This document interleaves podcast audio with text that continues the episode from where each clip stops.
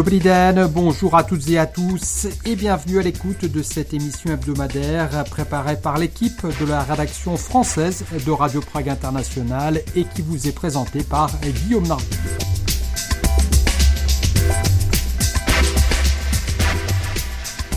Depuis 2010, le pont Charles à Prague est illuminé par des dizaines de lampes à gaz. Pendant la période de l'Avent, elles sont illuminées au crépuscule par un allumeur de réverbère au lieu d'un système automatique, et ce, comme nous l'explique Magdalena Rozinkova.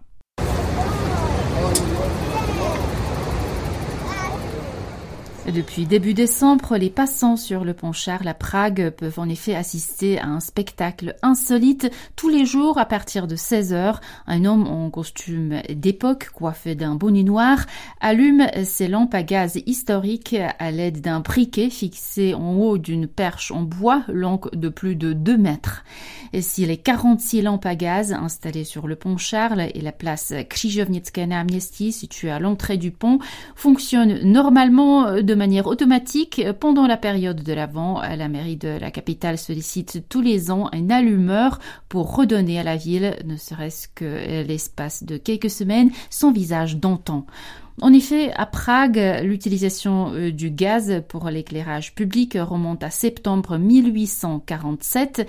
Elle était liée à l'ouverture de l'usine à gaz dans le quartier de Karlin. Quelques 200 euh, lampes à gaz étaient alors installées un peu partout en ville, y compris dans les parcs, les jardins et sur les quais et les îles de Prague. Euh, de toutes les villes de Bohême et de Moravie, Prague a conservé ses réverbères le plus longtemps. En 1940 encore, plus de 9000 lampes lanterne à gaz illuminer ses rues et ses places. Progressivement, le gaz a été remplacé par l'électricité. Les dernières lampes à gaz se sont allumées à Prague en 1985 sur les gros réverbères à huit branches de la place du Château et de la place de Notre-Dame de Lorette. Au cours des années suivantes, les réverbères ont été conservés, euh, mais ils étaient équipés, et beaucoup le sont encore, de douilles et d'ampoules électriques. En 2002, les conseillers de Prague ont décidé de remettre en service une partie de l'éclairage au gaz naturel dans certains quartiers historiques de la ville. Actuellement, la capitale compte plus de 600 lampes à gaz. Depuis 2010, elles sont installées aussi euh, sur le pont Charles, euh, qui serait, d'après l'allumeur Jan Jakovets, l'unique pont au monde à être ainsi illuminé. Le pont Charles a ses spécificités. Souvent le vent y souffle assez fort et je n'arrive à allumer la lampe qu'au deuxième essai. Il arrive aussi que le brûleur soit bouché par des insectes et des araignées qui vivent tout près dans le parc de Campa.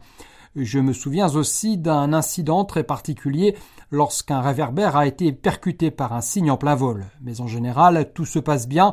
Lorsque je passe sur le pont Charles, je suis suivi par des foules de gens. Euh, je prête souvent la perche aux enfants pour qu'ils allument eux-mêmes la lampe. Ils adorent ça. Je crois qu'ils s'en souviendront toute leur vie. Jan Jakovec dirige également le musée industriel du gaz à Prague et l'association tchèque des lampistes. Pour le voir en action, rendez-vous tous les jours jusqu'à Noël sur le pont Charles de Prague.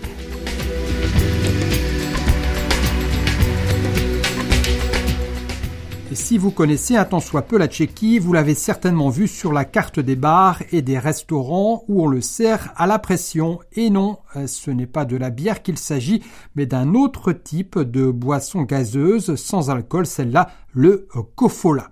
Créé il y a un peu plus de 60 ans pour contrer au moins sur le territoire tchécoslovaque, le grand fabricant américain de cola après la révolution de velours, ce rafraîchissement a su résister à l'afflux des boissons sucrées venues d'ailleurs, et ce, notamment grâce à des campagnes publicitaires axées sur le plaisir régressif et des sentiments universels. Anaïs Rimbaud nous invite à prendre un verre de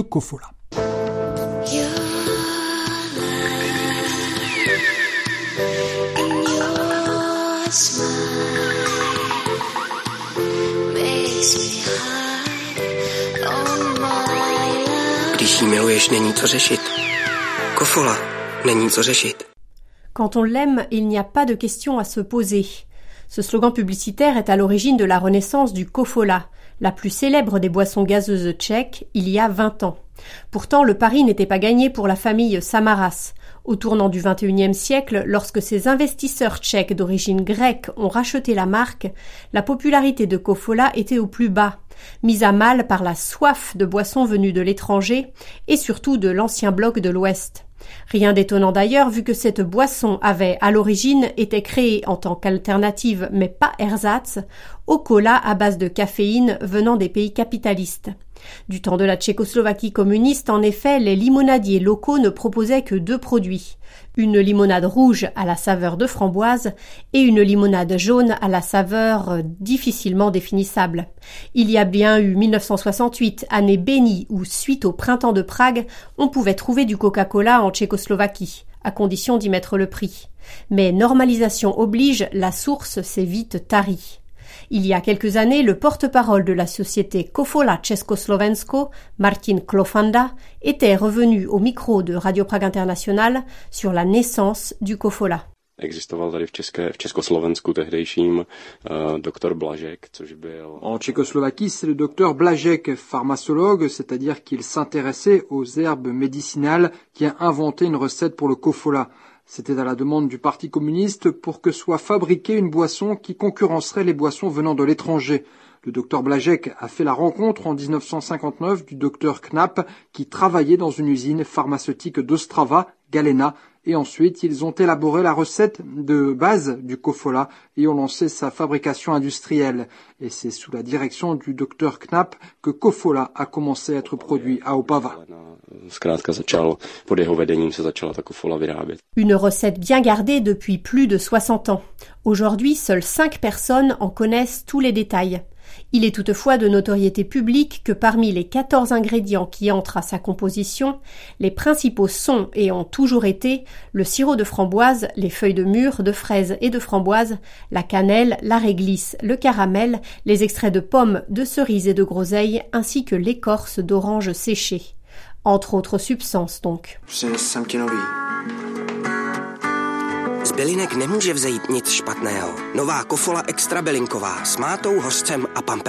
Le très populaire blogueur suédois Swedish Nomad a inscrit le kofola sur sa liste de boissons que chacun devrait goûter au moins une fois avant de mourir. Et vous, l'avez-vous déjà testé? Si vous vous attendiez à retrouver la saveur très douce du Coca-Cola ou du Pepsi, vous avez peut-être fait la grimace. En dépit de son nom et de sa couleur qui peuvent rappeler ses concurrents présents sur tous les marchés de la planète, le Cofola n'a rien d'une copie. Avec son goût de plante prononcé, il est très différent des colas classiques. Servi comme la bière, à la pression et dans un verre de 30 centilitres ou dans une pinte d'un demi-litre, le Kofola s'apprécie frais, notamment lors de balades à vélo, d'après-midi baignades ou autres sorties en nature. Car en Tchéquie, même en pleine forêt, on n'est jamais très loin d'une hospoda ou d'un stand de rafraîchissement.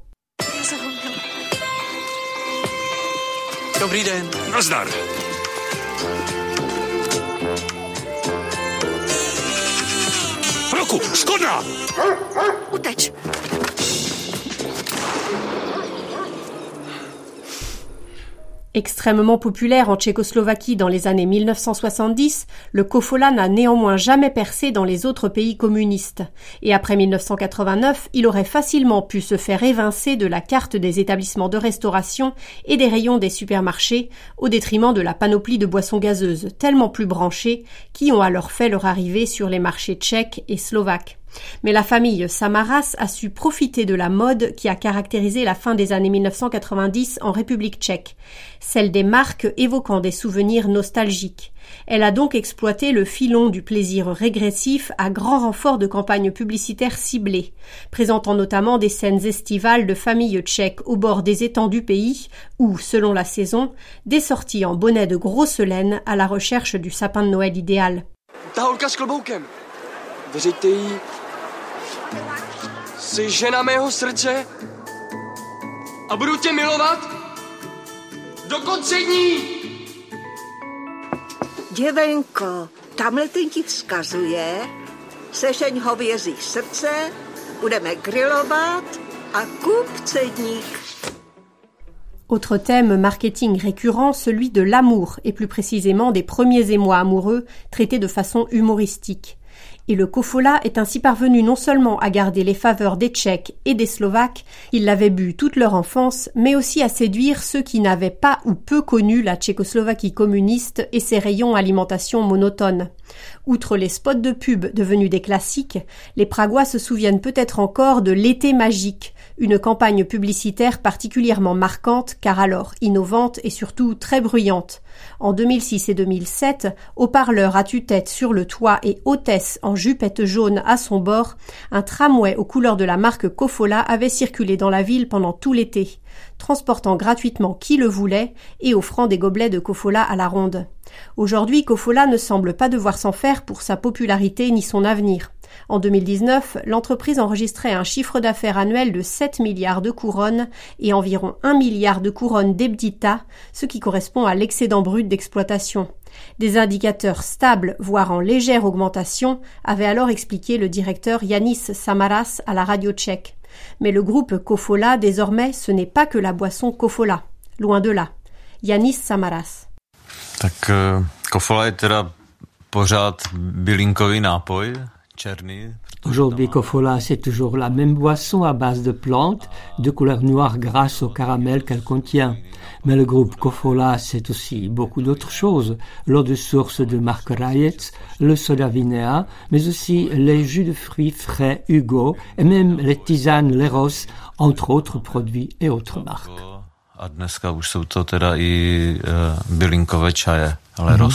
Si c'est avant tout le Kofola que vous aimez boire mais que vous avez envie d'un peu de changement, sachez qu'outre le produit original, la marque l'offre aujourd'hui également en version allégée en sucre ou bien parfumée à l'abricot, aux agrumes ou à la pastèque, entre autres. Par ailleurs, elle propose régulièrement son Kofola en édition limitée. En cette période de l'Avent, pourquoi ne pas essayer le Kofola saveur sablé de Linz le goût de ces incontournables petits biscuits de Noël vous mettra dans l'ambiance des fêtes et le sucre contenu dans la boisson vous donnera l'énergie nécessaire pour pâtisser au moins autant de variétés de tsukrovi qu'une bonne ménagère tchèque.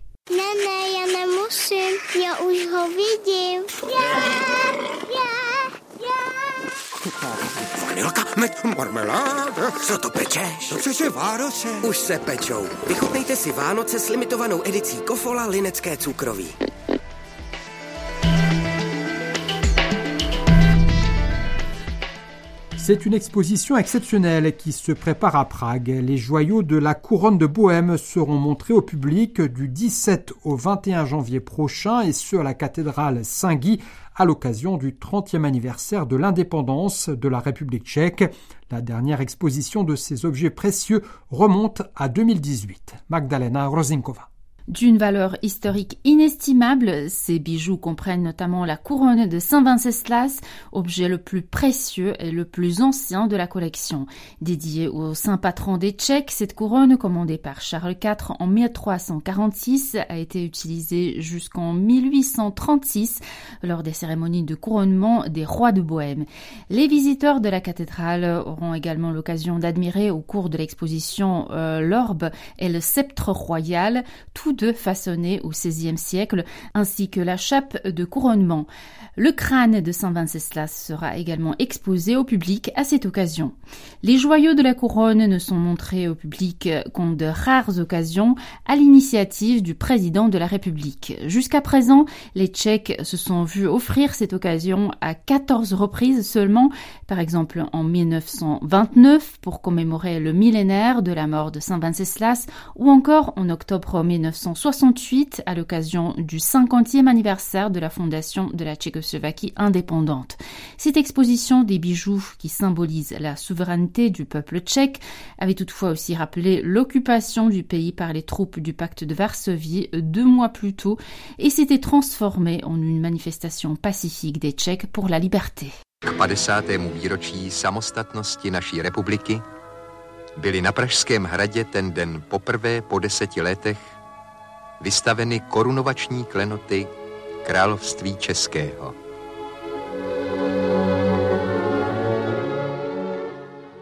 Pour la première fois depuis la chute du régime communiste, ce trésor tchèque a été exposé au public fin janvier 1993 Peu après la partition de l'ancienne Tchécoslovaquie et la création de deux États séparés, la République tchèque et la République slovaque. La prochaine exposition marquera donc le 30e anniversaire de cet événement, ainsi que la fin du deuxième et dernier mandat de l'actuel président Miloš Zeman. Le lieu de l'exposition a été soigneusement choisi, comme l'explique le chef du bureau du président de la République, Vratislav Menář. Les joyaux de la couronne seront installés dans le transept de la cathédrale Saint-Guy. Ils ont été exposés au même endroit en 1955, donc il y a 68 ans. Pour faire le lien avec l'entre-deux-guerres, les bijoux seront placés dans une vitrine spécialement conçue par l'architecte de l'époque, Josef Gottschar. Les joyaux de la couronne ont toujours été exposés au public dans l'enceinte du château de Prague, notamment dans la salle Vladislas. Toutefois, au fil des siècles, ils ont maintes fois changé euh, de lieu de conservation. Ils se sont retrouvés au château de Karlstein, à České Budějovice ou encore à Vienne. Depuis 1940, ils sont précieusement conservés dans une chambre de la cathédrale Saint-Guy de Prague, d'où ils seront sortis le 16 janvier prochain lors d'une cérémonie à laquelle assistaient traditionnellement les plus hauts représentants de l'État et de l'Église. Ce mardi, les historiens ont présenté les résultats d'une récente étude scientifique menée sur la couronne de Saint-Venceslas, ornée euh, de 96 pierres précieuses et pesant plus de 2 kg. La question était de savoir si la croix qui se trouve sur la partie supérieure de la couronne contient ou non une épine de la couronne du Christ, comme le prétendent certaines sources historiques. La présence de l'épine n'a pour l'instant pas été confirmée, mais selon les chercheurs, la couronne devrait faire l'objet d'autres études encore. Entre-temps, elle sera admirée par des foules de Tchèques et de touristes qui, comme lors des précédentes expositions des joyaux de la couronne, devront patienter de longues heures devant la cathédrale pour pouvoir voir le plus précieux des trésors tchèques de leurs propres yeux.